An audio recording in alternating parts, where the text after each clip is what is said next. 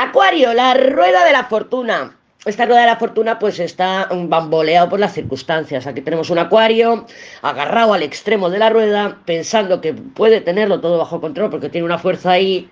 Entonces puede pensar en un momento dado lo todo control porque también está la justicia, pero fíjate, de control no tienes nada, Acuario, de control no tienes nada, estás aquí bamboleado por las circunstancias, los enamorados, la luna, no me gusta nada cómo están moviéndose las cosas, no me gustan nada las reacciones que tienen otros, no me gusta nada el, el, desenlace, el resultado, la manifestación de todo lo que estoy viendo, y además estoy totalmente bamboleado por las circunstancias, sabemos que las circunstancias cambian, sabemos que estamos en eso, se está modificando esta realidad. Sabemos que los eclipses hacen eso, hay una alineación entre nuestra conciencia, que es nuestro cuerpo, Em, mental, luego hay una alineación con nuestras emociones, que es nuestro cuerpo emocional, y la realidad, que es nuestro cuerpo físico, ¿eh? la realidad tangible, lo que puedes tocar, tu cuerpo lo puedes tocar, y se están alineando las tres cosas. Entonces, un poquito como a Capricornio, a ver, hombre Acuario, si las acciones estás viendo que no funcionan, ¿por qué te mantienes haciendo lo mismo?